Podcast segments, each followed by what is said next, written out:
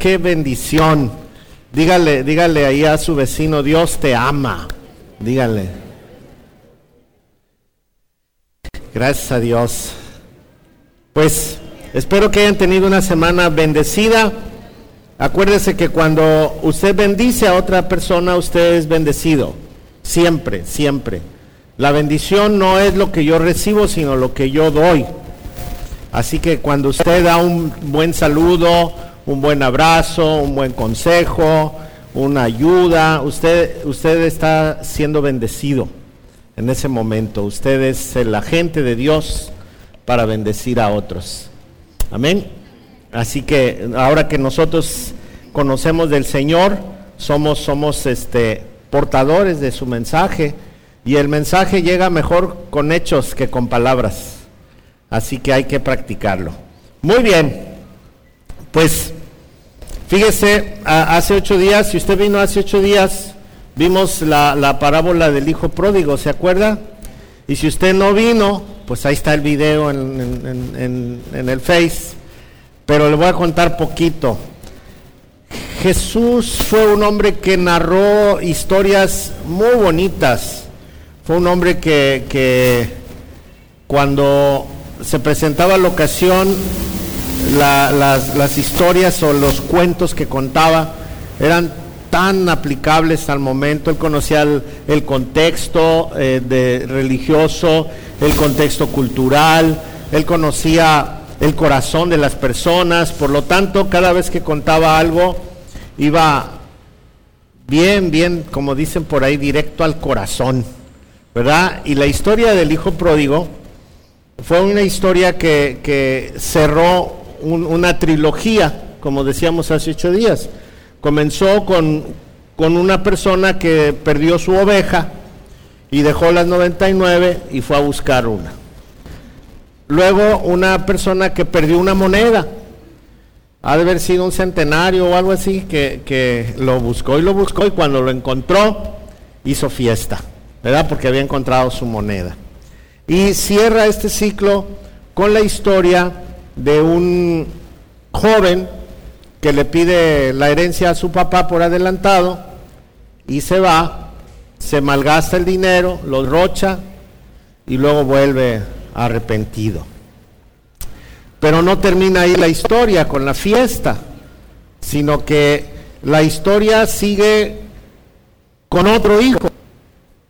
Y hoy vamos a hablar del otro hijo porque ya nos concentramos mucho hace ocho días del, hijo que malgastó el dinero y pobrecito terminó cuidando cerdos, ¿verdad? Y queriendo quitarles la comida a los cerdos y no lo dejaban. Y, y, dice la historia que volvió en sí, reaccionó y dijo, híjole, en la casa de mi papá cualquier trabajador tiene comida abundante y es tiempo de, hambruna, o sea, hay gente que no tiene ni una sola cosa para comer y en la casa de mi padre sí hay comida, pues voy a regresar. Pero su reflexión fue, he pecado contra el cielo, contra Dios, contra mi padre, o sea, he hecho las cosas equivocadamente y tuvo un genuino arrepentimiento. Cuando regresó, pues el papá lo, lo recibió muy bien. ¿Cuánto tiempo seguiría este muchacho? ¿Se imagina? ¿Un año? ¿Dos? Si era una fortuna lo que le dieron. Bueno, depende, hay quienes se acaban la fortuna en un mes. Pero este muchacho estaba educado, tenía educación, su papá era un buen administrador y todo. Nomás que le faltaron ahí algunos cálculos y yo me imagino que se ha de haber echado unos, por lo menos unos cinco añitos, ahí haciendo business y moviéndose de una ciudad a otra haciendo nuevos amigos y todo. El chiste es que no le funcionó un negocio y se le acabó la lana. Y tuvo que ser empleado de, alguien. Y, luego se cruzó la pandemia, ¿verdad? Y, peor, tantito, se amoló el asunto. Y entonces era bueno el muchacho, nomás que pues no le funcionaron las cosas. Cuando, cuando nosotros pasamos un momento difícil, eh, sabemos dónde está nuestro refugio. Y este muchacho sabía que en casa de su padre había refugio. Yo, yo estaba pensando en el papá, fíjese.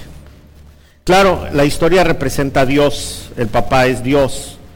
Y, el papá eh, es, un padre amoroso, un, padre que, que, va a perdonar porque cuando vio al hijo vio su arrepentimiento, ¿no? Pero si pensamos en el papá, que pocas veces se reflexiona en él, ¿qué sentiría no saber nada de su hijo? durante cinco años, ¿qué sentiría? Ni un WhatsApp, ni un mail, no publicó nada en su muro,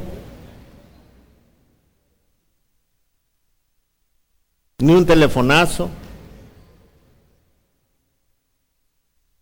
nada. Nomás se salió y ya no supo qué pasó. Hemos vivido en, en, en, Vallarta y en el estado de Jalisco situaciones similares. Y eso es bien triste y bien duro, no saber dónde está tu hijo. Y tu único recurso, que es el mejor, claro, es la oración, pero no saber dónde está. O tener noticias a medias. ¿Cómo serían estos años de angustia del papá? De la familia no saber nada de, él. Y verlo llegar de repente es una mezcla, ¿no? De, de, emociones, una mezcla de enojo, porque, óyeme, pues, y, y verlo cómo viene, era fresita,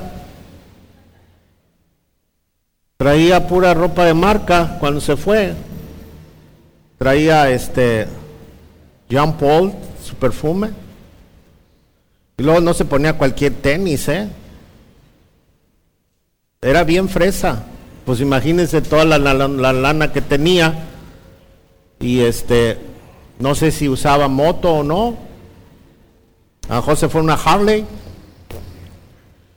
Y, y cuando regresó su papá lo vio de lejos. Híjole. Todo mugroso, haraposo, descalzo. Gediondo se fue con Jean Paul y regresó con cerdo contaminado. Y, un dolor terrible, o sea, toda la, toda la, el contraste de, de, verlo, cómo se fue, cómo regresa, pero al mismo tiempo saber que volvió, saber que está aquí, que mi hijo vive, esa fue su expresión al último, que cuando le dijo a su hijo, es que tu hermano, que yo pensé que estaba muerto, ahora vive. Y ese es mi gozo, ¿no? Con todo el coraje que pueda haber y toda la molestia que pueda ver alrededor, es saber que, que, vive. Hay tantas mujeres ahorita buscando sus hijos que saben que murieron, pero quisieran tener aunque sea parte de su cuerpo para darle sepultura. Y, esta historia yo creo que tiene un poquito de eso porque el papá estuvo mucho tiempo esperando y no tenía ninguna respuesta. Pero el día que llegó se, gozó. De ese tamaño cuenta la historia Jesús. Y lógicamente en esta historia hay, hay dos grupos. El primer grupo, que, con el que él quiere hacer esa parábola, en comparación, es con el grupo que anda perdido sin Dios que un día va a tocar fondo, porque eso es... Si, si tú andas pajareando por ahí y no, no aterrizas, te vas a caer. Ya lo dijo este Cornelio Reina, me caí de la nube que andaba. ¿eh? Y un día te vas a caer y vas a tocar fondo. Y tu único recurso va a ser Dios. Más vale que lo busques de una vez antes de que te tropieces. Y este grupo, este grupo es el grupo que, que anda sin Dios, pero que un día toca fondo y sabe que en Dios hay refugio. Y entonces viene arrepentido y encuentra el amor de Dios. Este es el primer grupo. El segundo grupo es el que los que, los que siempre han estado bien son religiosos, son, son buena onda y no se contaminan con estos pecadores, no los quieren cerca. Ese representa a los fariseos y a los escribas y toda esta gente religiosa, que si tocaba a alguno de ellos, los tocaba y se contaminaba y se tenían que bañar, quién sabe cuántas veces, y cambiar de ropa y todo, porque habían tocado un pecador.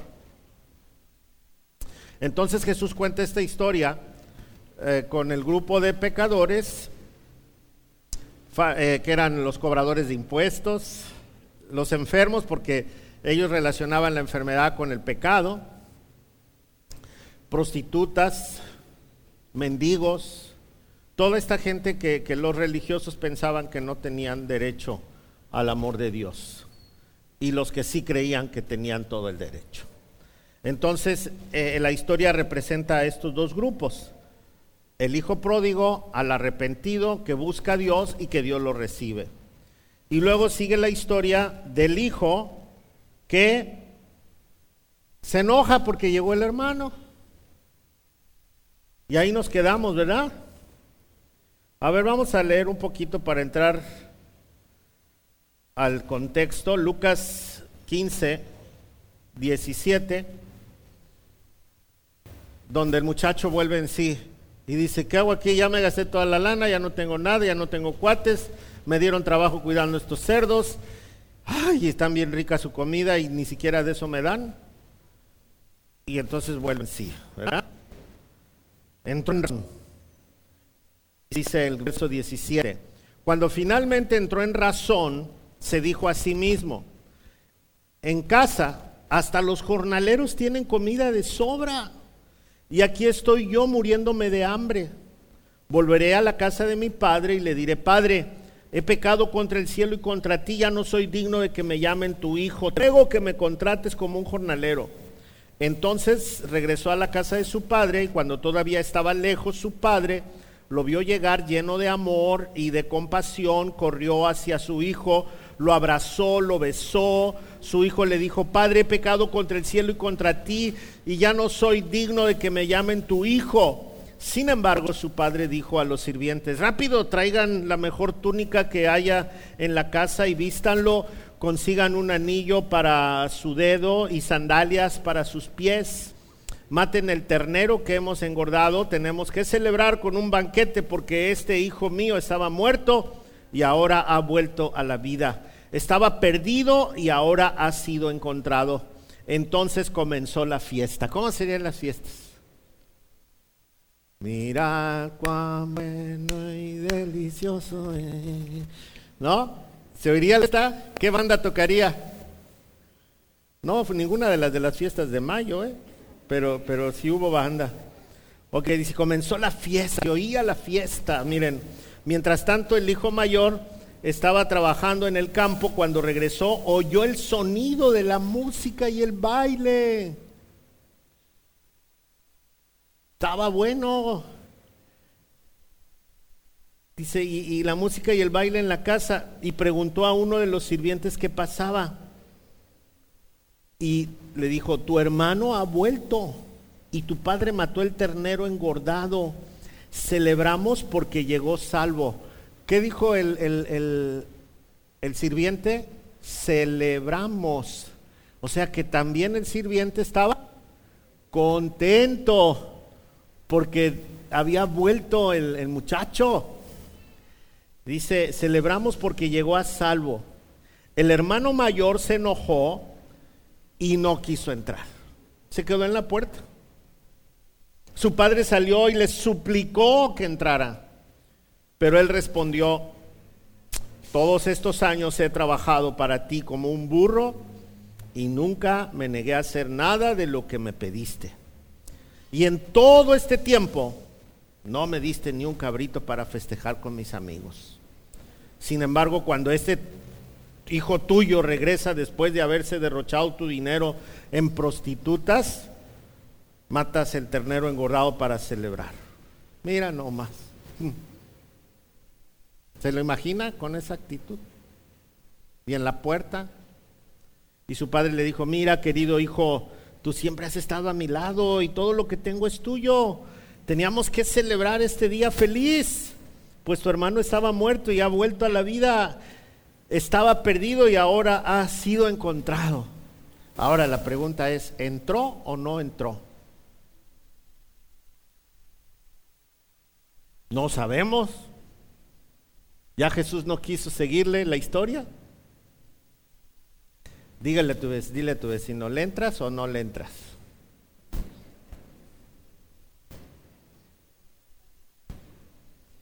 Es una historia donde el hijo está con el padre, pero está lejos del padre. Hay mucha gente que dice, sí, estoy con Dios, pero está lejos de Dios. Hay gente que, qué bueno, que, que tienen vida de iglesia, que están bien, aparentemente, pero ¿cómo estará el corazón? ¿Cómo estaremos por dentro? Es bueno hacer un análisis de este muchacho, ¿eh? ¿Qué cosas positivas tenía? Era trabajador, sí, ¿verdad? Muy trabajador, venía del campo, de trabajar.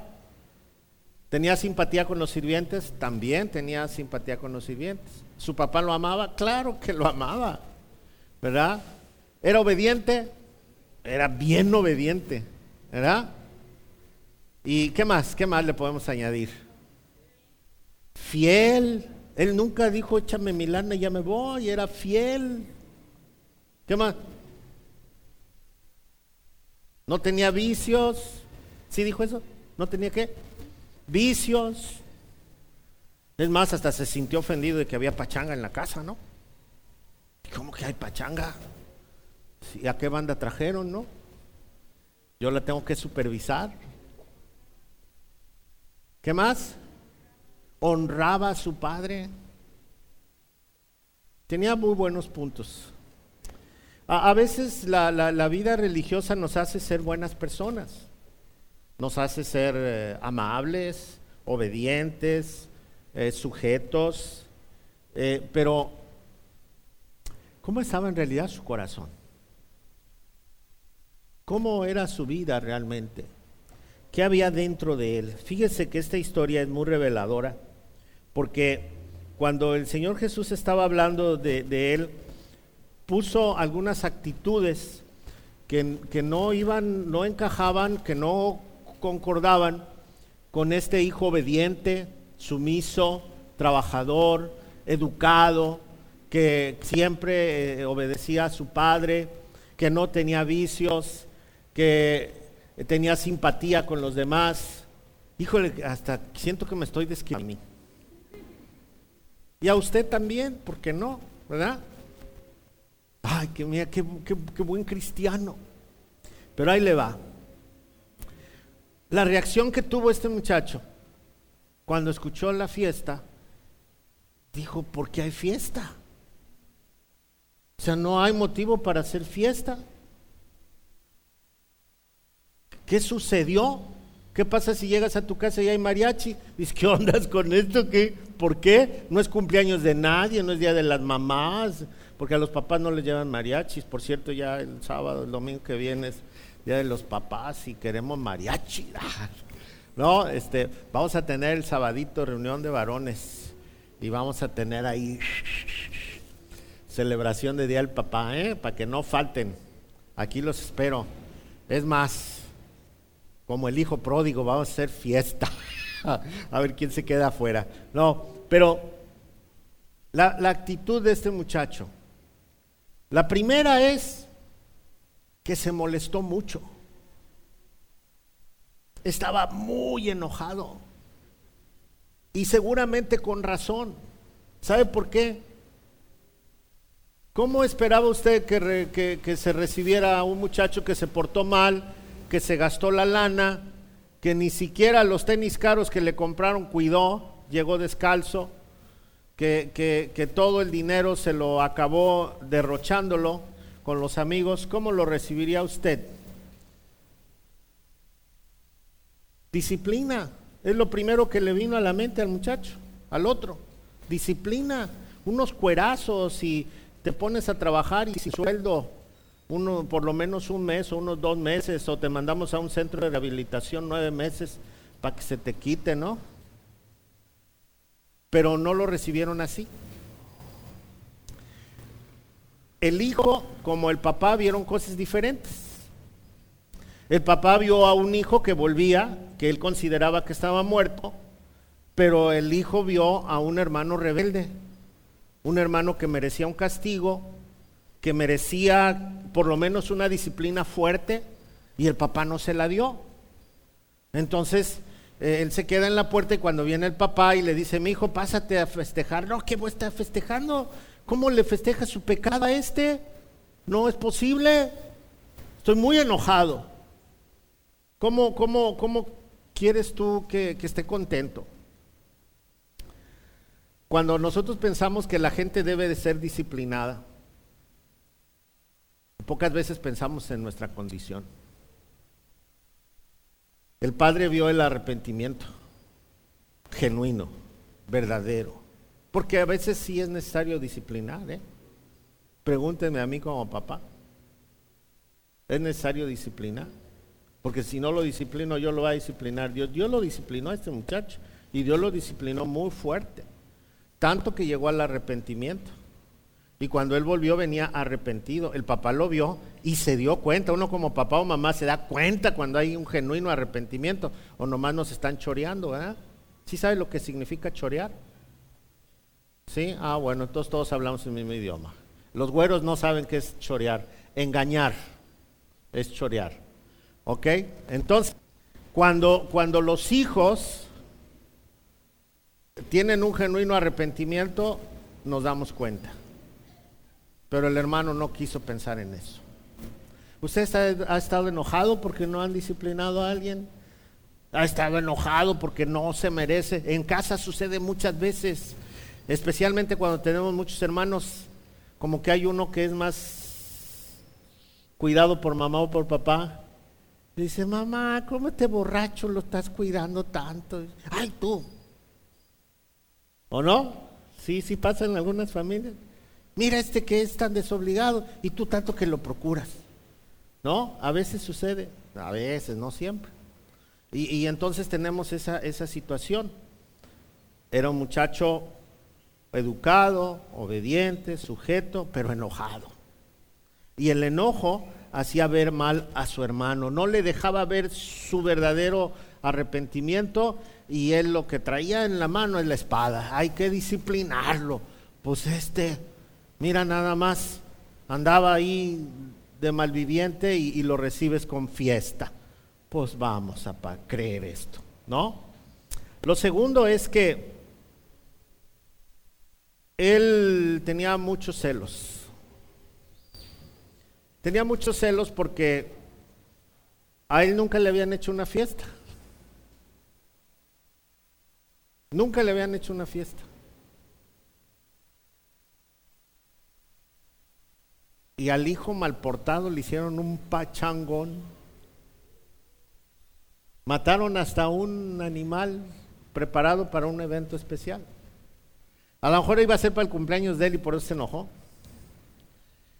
Pero, pero estaba molesto y esta situación le lastimó mucho.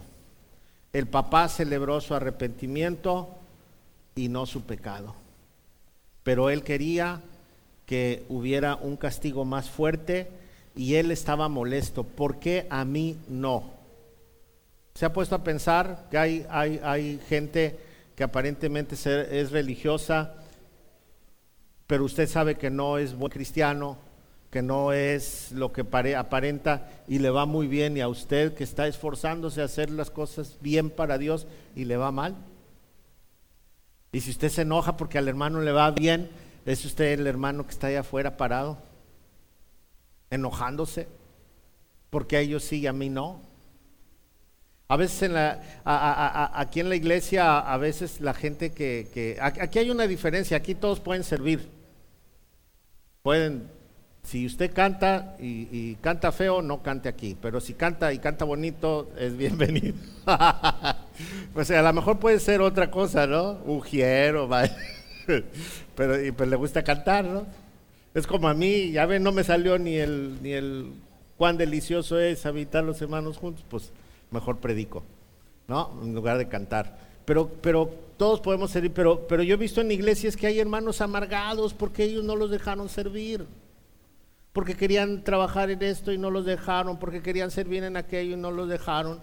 Y entonces provocamos que, que haya celos o, o porque uno canta más bonito que el otro y, el otro toca más bonito que el otro, y por qué a mí sí me pusieron el culto de las 11 y por qué al otro lo pusieron el de las 7. Y entonces hay celos, ¿no? Hay celos. Y, por qué el pastor se fue y por qué dejó predicando al Toño y por qué a mí no, ¿no? O por qué dejó predicando a Sammy y a Toño lo hizo a un lado. O sea, siempre hay eh, pensamientos así, celos.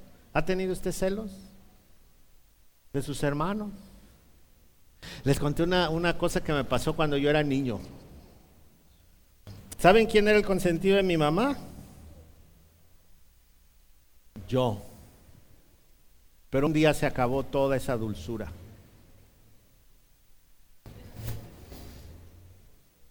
Mi mamá me llevaba al kinder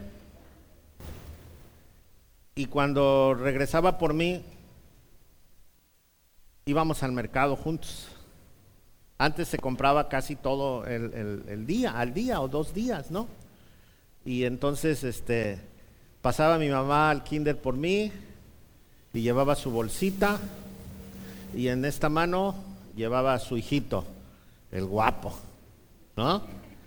Y yo recuerdo esa escena que me llevaba de la mano y mi mamá al mercado. El mercado estaba como a dos calles de ahí donde estaba el kinder.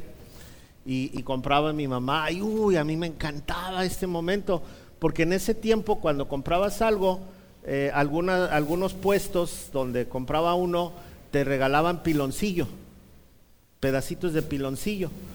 Entonces eso lo usabas para el café, para endulzar el café, de ahí viene la palabra pilón, porque era piloncillo el que daban, especialmente en las tiendas donde comprabas este, los abarrotes, en el mercado ahí es donde daban el piloncillo. Y, algunas tiendas este, te daban dulcecitos, o, el de la fruta te regalaba un platanito de esos dominicos chiquitos, algo, siempre había algo que regalaban. ¿Y a quién creen que le tocaba? Pues a mí, a mí me tocaba. Y entonces, pues yo disfrutaba esto, si mi mamá iba a algún lado me llevaba. Yo no sé por qué no llevaba a mi hermano Arturo, yo creo que porque era más chiquito y corría para todos lados y era más latosito y yo era un angelito, ¿no? Y entonces me,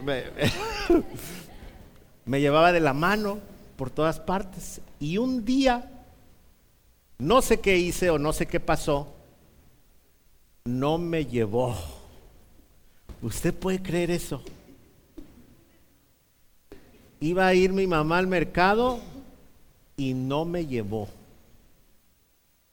Ardió Troya. Vivíamos en un tercer piso, de donde me caí dos veces, por cierto, otro día les cuento.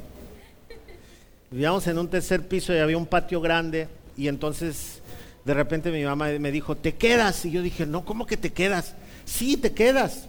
Y yo empecé a llorar y dije, no, es que yo voy a ir. No, no, no, vas a ir, te quedas.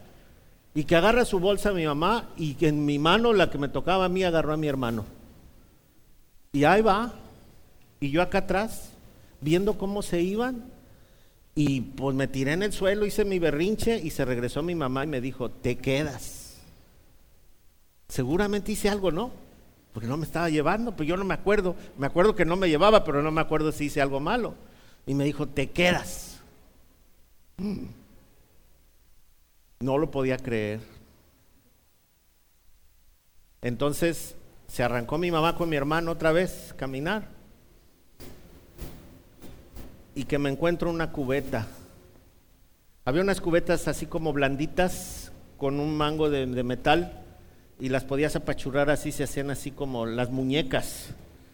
Y en esa cubeta estaba vacía, entonces yo la agarré y con todas mis fuerzas la aventé queriéndole pegar a mi hermano Arturo, porque se lo estaban llevando, o sea, porque a mí no, y que no le atino.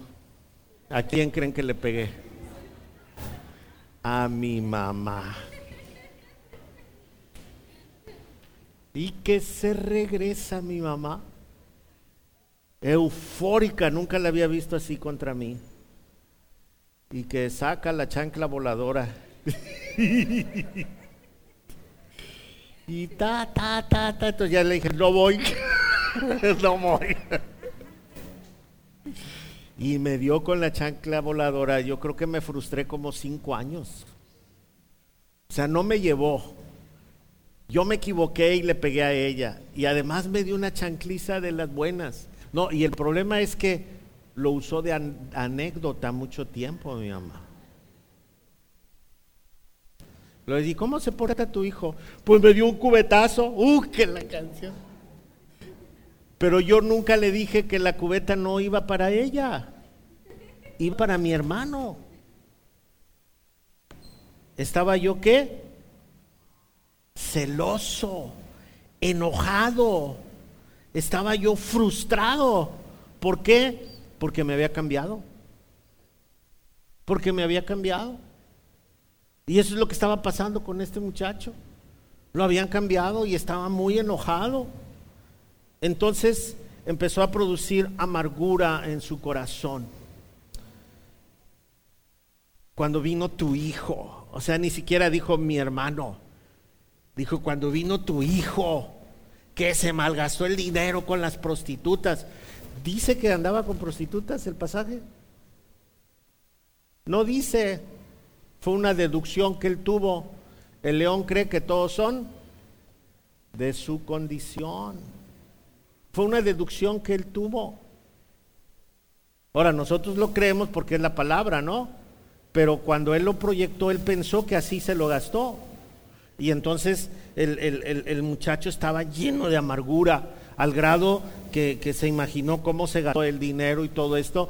Entonces, él, él, él mostró su corazón realmente.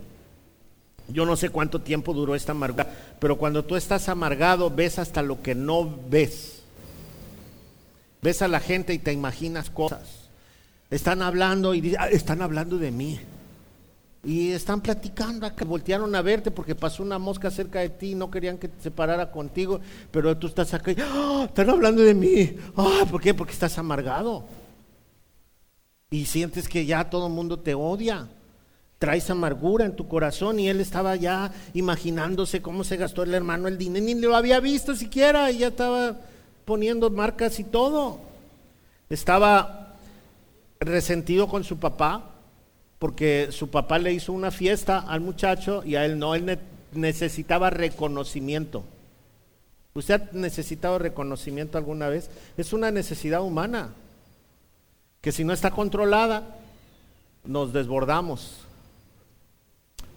¿Usted ha ido a, aquí a Mascota? Al, parquecito de en, medio, ¿qué tienen las bancas?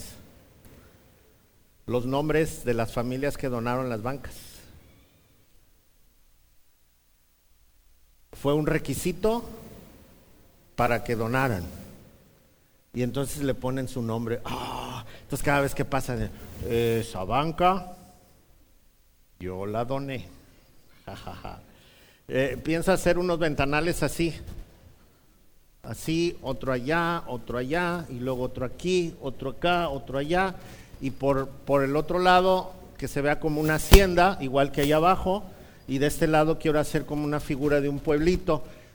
Estoy en la idea, ¿eh? La lana, quién sabe. Ustedes deciden. Ok, entonces, entonces aquí voy a poner un, un, un, este, un ventanal así grande que podamos ver nosotros para allá afuera, pero ellos para acá no y va a decir donado por Wendy. Por Wendy, con unas letrotas así. Y entonces Wendy se va a sentar aquí, siempre va a ser su silla. Cuando digan, ¿quién es Wendy?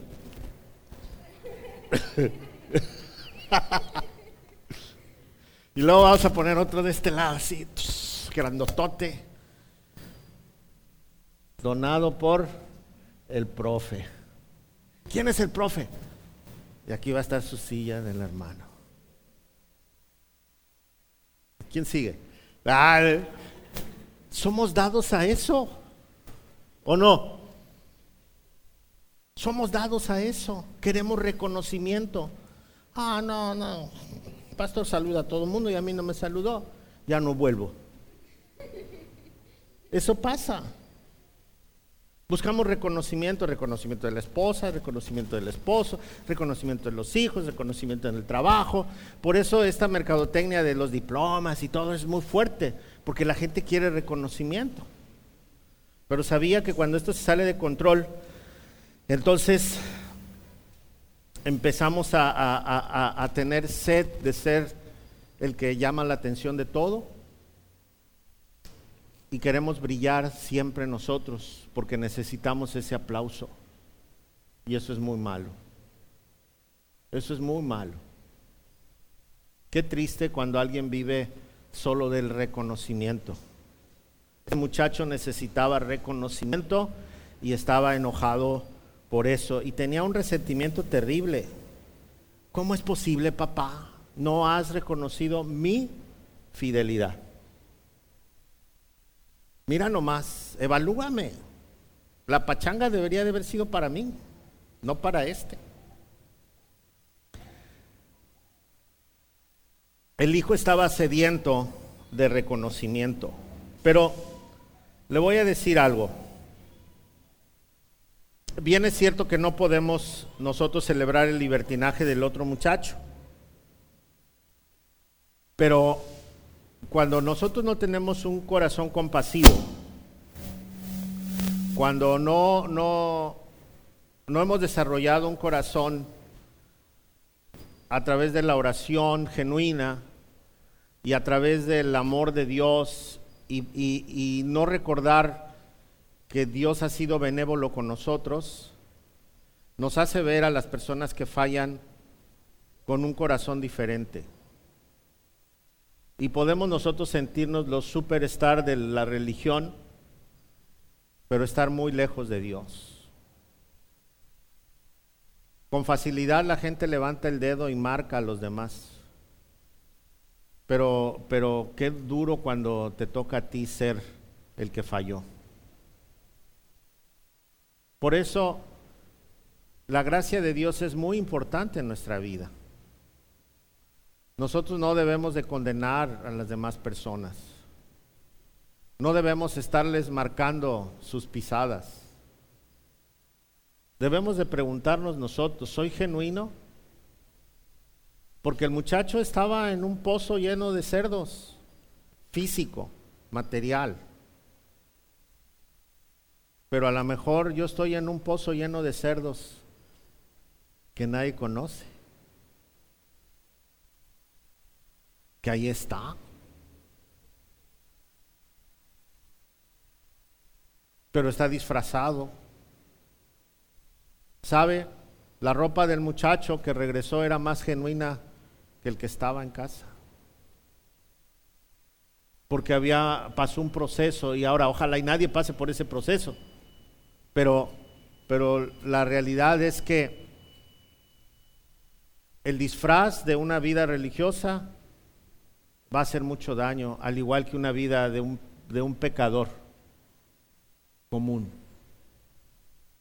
Si nosotros evaluamos cómo vivimos sin la religión, si en realidad vivimos aferrados a Dios, si en realidad practicamos lo que hemos aprendido de Dios, entonces nunca vamos a criticar, nunca vamos a poner el dedo, nunca vamos a andar de chismosillos, nunca vamos a andar de amargados. Y es muy diferente cuando uno se acerca a ayudar a alguien en su problema con amor, con compasión, con oración y estando dispuesto a, bendecirle. Ah, pero hay unos muy buenos, ¿verdad? Hay que orar por el hermano fulanito, porque fíjense que anda en esto, esto y esto y esto y esto y ya le tronamos. Se convierten los chismes en motivos de oración y destruimos a las personas. Los dos hijos tenían un problema muy grave. Uno con su autoestima por los suelos, que creía que el dinero le iba a dar personalidad y le iba a dar aceptación. Y el otro, todo amargado, pensando que con su trabajo podía ganarse los aplausos de todo el mundo. Los dos tenían un problema. Pero ¿sabe qué? A los dos los ama el Padre. A los dos los ama el Padre. Yo no sé quién de nosotros es el personaje que está aquí. A lo mejor yo estoy en la puerta, ¿verdad? No quiero entrar a la fiesta. O a lo mejor yo soy el que va llegando. Pero cualquiera que sea nuestra situación, tenemos que estar conscientes de algo. Dios nos está esperando. Dios está listo para restaurar nuestra vida. Amén. Y nunca debemos perder, esa gran oportunidad. Si mi chiquero es particular, que nadie ha podido ver, Dios sí lo conoce. Y Dios está ahí parado en la puerta diciendo, mi hijo, pásele, también hay celebración para ti. Y yo decido si me quedo afuera. Y por el otro lado, si mi chiquero es tan claro, el arrepentimiento me trae a la fiesta. El arrepentimiento me trae gozo. El genuino arrepentimiento. ¿Y sabe qué me encanta de la Biblia? Dice que Él perdona mis pecados y nunca más se va a volver a acordar de ellos. No importa cuál sea. No importa quién tan bajo haya yo caído, que tan apestoso regresé, Dios me perdona. El genuino arrepentimiento, Dios lo perdona.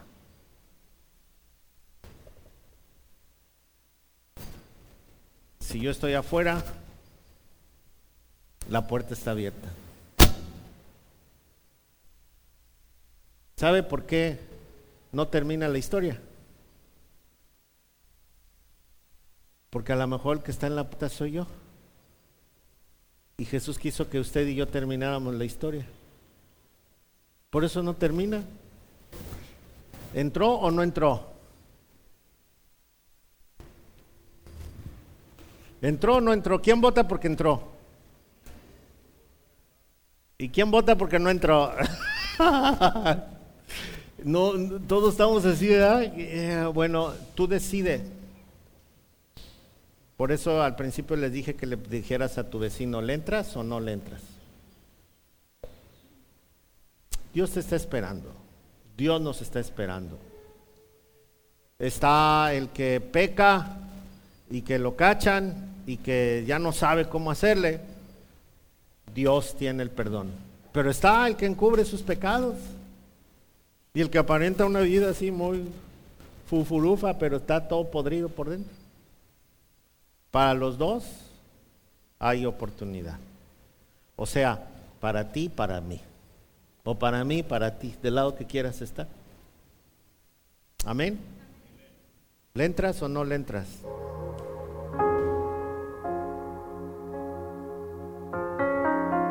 Tan cerca de Dios y alejados de Él.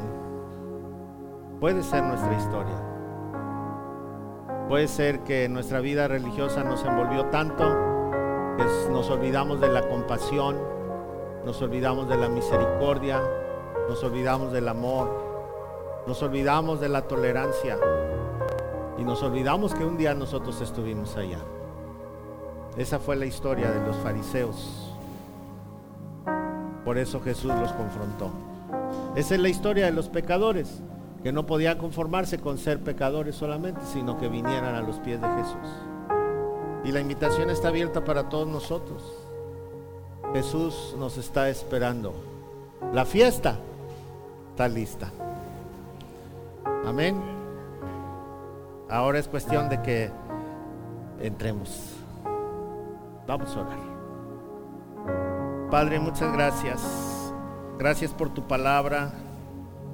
Gracias Señor porque Muchas veces nuestras actitudes revelan realmente quiénes somos. Revelan lo que hay en nuestro corazón. Perdónanos, Padre, por, por a veces juzgar a los demás. Perdónanos porque muchas veces hemos puesto nuestro dedo encima de otros, sin olvidar que también nosotros somos culpables. De ninguna manera queremos tolerar una vida equivocada, pero sí enfrentarla la compasión, amor, bendición, con, con un corazón lleno de gracia, como tú lo harías, Señor. No permitas que la religión nos engañe y que todos aquí, los que estamos presentes, podamos tener una relación genuina contigo. para que de nuestro corazón broten ríos de agua viva que te muestren a ti. Gracias Padre por tu amor. Gracias por tu bendición. Gracias Jesús. Amén. Amén. Amén. Amén. Dele un aplauso al Señor. Él es bueno.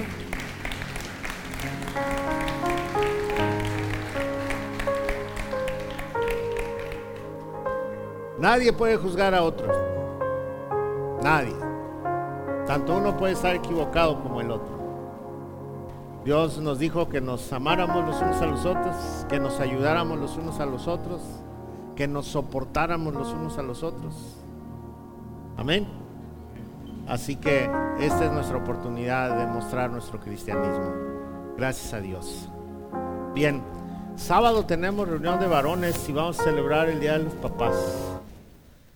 Este, el día 16 yo cumplo 42 años de casado y la, la, no vamos a hacer fiesta, pero la, la, este, mesa de regalos está ahí en... No. ¿Cuál es la agencia que ya tiene carros? Porque Toyota no tiene, esos tardan mucho. Entonces la mesa de regalos la vamos a poner en, este en Mazda por ahí. no se crea. Ya me quitaron la luz, miren. No se oye. Ahí está, ya. No, no se crean. Pero sí, este, le doy gracias a Dios porque vamos a cumplir 42 años de casados. Mi esposa y yo el próximo viernes. Entonces no, no les podía decir después, mejor es antes. Entonces, para que oren por nosotros, que Dios nos siga sosteniendo siempre. Somos buena onda ella y yo, ella conmigo y yo con ella. ¿Quién sabe si con ustedes? Nosotros con ustedes. Pero ya 42 años tenemos de casados.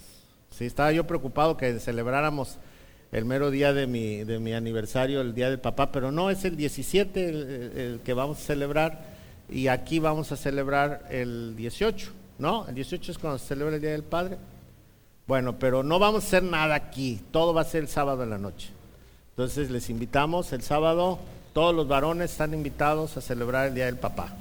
¿Sale? el día sábado a las 7 de la noche. Vamos a tener una cena especial y todo, y va a estar bueno, va a estar bueno, para que ayunen todo el día y, lleguen con ganas en la noche. ¿Sale? Bien, vamos a ofrendar al Señor, si usted tiene una ofrenda, este es el tiempo, y le recuerdo que vamos a tener también seminario de varones 22, 23 y 24. Vamos a tener seminario.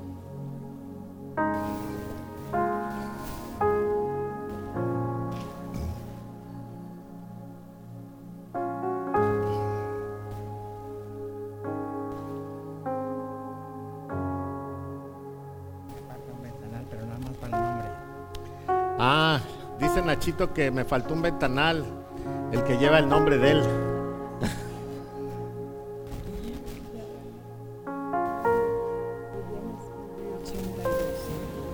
También.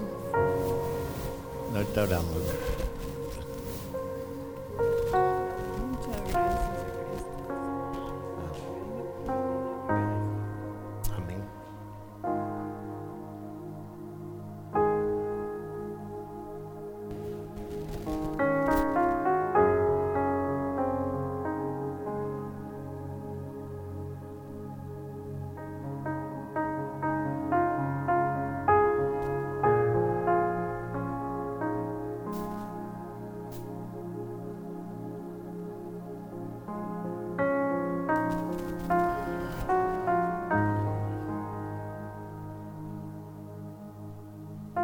¿Cuántos años tiene usted, hermanita?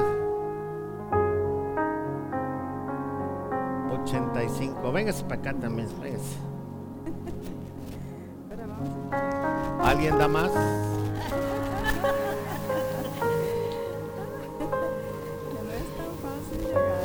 No es fácil. Es que la hermanita va a cumplir también 82 años el viernes. Y mi hermanita cumplió 86, dijo. 85. Ah, 80, ya le estoy aumentando uno y no se vale. Gloria a Dios. Ok. Pues vamos, vamos a orar por nuestras hermanitas. ¿Qué les parece? De estos modelos ya casi no hay. Son, son los buenos, son los buenos. Ya los nuevos son de puro este fibra de vidrio. Los tocas y se sienten luego, luego. ¿Eh? Vamos a ponernos de pie todos. Vamos a orar por nuestras hermanitas. Padre, muchas gracias te doy. Este, nada más aquí, aquí. Te doy gracias por este momento tan especial, Señor, con mis hermanitas. Le bendigo a mi hermana, Señor, está cumpliendo 82 años en este viernes que viene. Prospérala en todo, Señor, dale salud, dale calidad de vida en estos años. Dice tu palabra que nuestros años son 70 y en los más robustos 80. Así que les has dado eh, una vida larga y bendecida y seguramente vas a añadir muchos años más a ellas. Mi hermanita que cumplió 85 en marzo también, la bendigo Señor y gracias a Dios por su fidelidad y porque siempre está dispuesta Señor para ti. Les bendigo Señor y a todos nuestros hermanos mayores a todos ellos. Está la, mamá de nuestra hermana Vero, que está enfermita también, pero Verito se la trae y aquí está también con nosotros. Le bendigo a mi hermana eh, Goyita, que también ahí eh, está con nosotros, bien fiel también. 82 también tiene Goyita, 83. La bendigo también a mi hermanita y a todos mis hermanos mayores, Nachito, también que el Señor lo guarde y lo bendiga y les proteja a todos. Ah, gracias a Dios por sus vidas en Cristo Jesús. Amén. Amén. Gracias a Dios. Amén. Gracias a Dios. Gracias, Cristo Jesús. Amén. Ponga su mano en el corazón antes de irnos. Gracias a Dios, ¿verdad? Y que conoció al Señor. Eso es lo importante. Que conoce. Dios le dio chance de llegar hasta aquí a conocer al Señor. Ponga su mano en el corazón y, y diga conmigo, Señor, yo sí le entro. Amén. Estamos despedidos. Dios me los bendiga. Por fe, aunque no le entren, pero ya dijeron. Sale. Dios me los bendiga. Ya.